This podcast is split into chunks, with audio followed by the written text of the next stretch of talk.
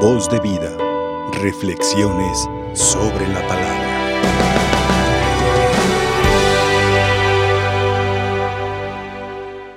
El Evangelio nos presenta una discusión sobre el ayuno y el ayuno en el Antiguo Testamento es una práctica religiosa que tiene un sentido penitencial. Y este ayuno es para ayudar a la persona a disponer el corazón para acoger la venida del Señor. Entonces es necesario despojarse, despojar al corazón de todo aquello que imposibilita el encuentro con el Señor.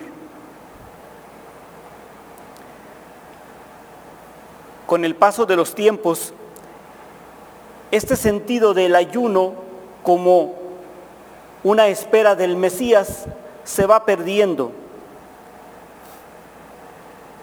y va quedando más como una norma que hay que cumplir, una norma que a final de cuentas no compromete a la persona para un cambio de vida.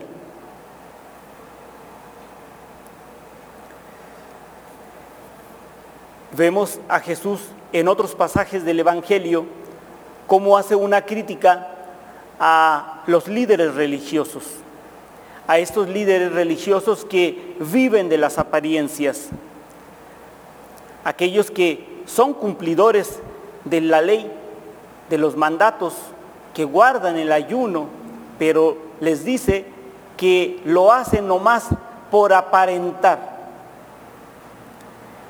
Entonces invita a los discípulos para que no asuman esas actitudes.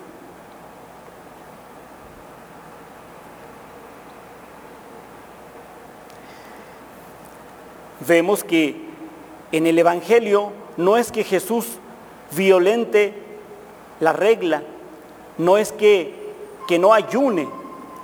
Lo vemos a Jesús que después del bautismo se encaminó al desierto y se puso a orar. Y esta oración de Jesús es para disponer el corazón a través de la oración. La oración se presenta como aquel medio que ayuda a que el corazón se encuentre con mayor libertad para encontrarse con Dios, para descubrir la voluntad de Dios, para descubrir la voluntad de Dios y para obedecer lo que manda el Señor. Hoy, ante esta crítica que recibe Jesús sobre, sobre la falta de ayuno de sus discípulos, Jesús responde, ¿cómo se puede ayunar cuando el esposo se encuentra en medio de la fiesta? En esta respuesta, Jesús se presenta como el Mesías, el Mesías que es esperado. Y de alguna manera nos nos recuerda lo que anuncian los profetas. Los profetas anuncian esa relación de Dios como, con su pueblo como una, una alianza nupcial, como una relación de amor, donde Dios es el esposo y el pueblo de Israel es la esposa, donde Dios ama intensamente al pueblo y en ese amor libre y desinteresado de Dios, entrega a su Hijo.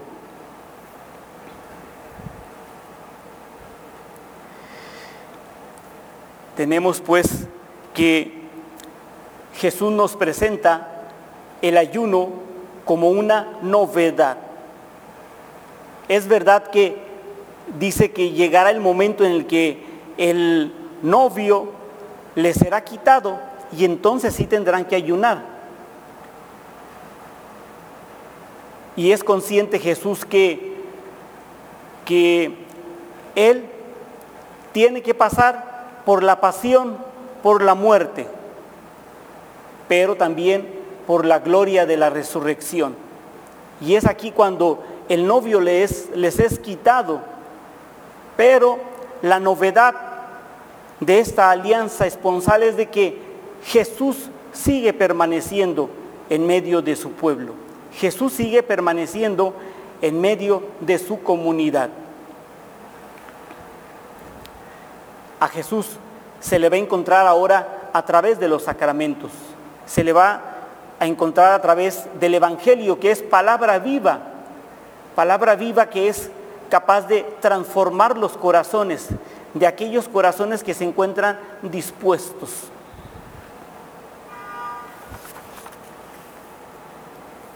En la carta a los hebreos se nos presenta a Jesús como el, el hombre pleno. En Jesús encontramos la plenitud del hombre y una plenitud a la que todos estamos llamados a alcanzar y la vamos a alcanzar en la medida en que nosotros permanecemos con Jesús.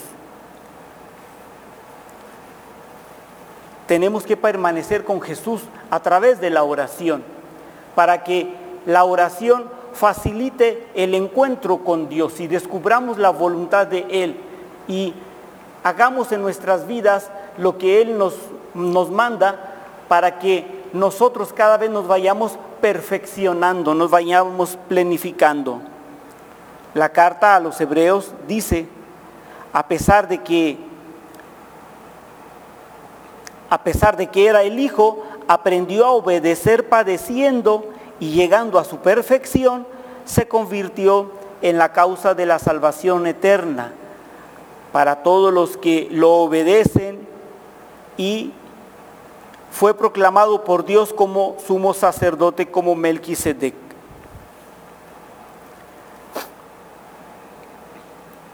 Mis hermanos, es verdad que esperamos la segunda venida del Señor, que, que como iglesia está en espera de este esposo y que estamos llamados a mantener esta fidelidad, esta fidelidad a esta alianza de amor con Dios.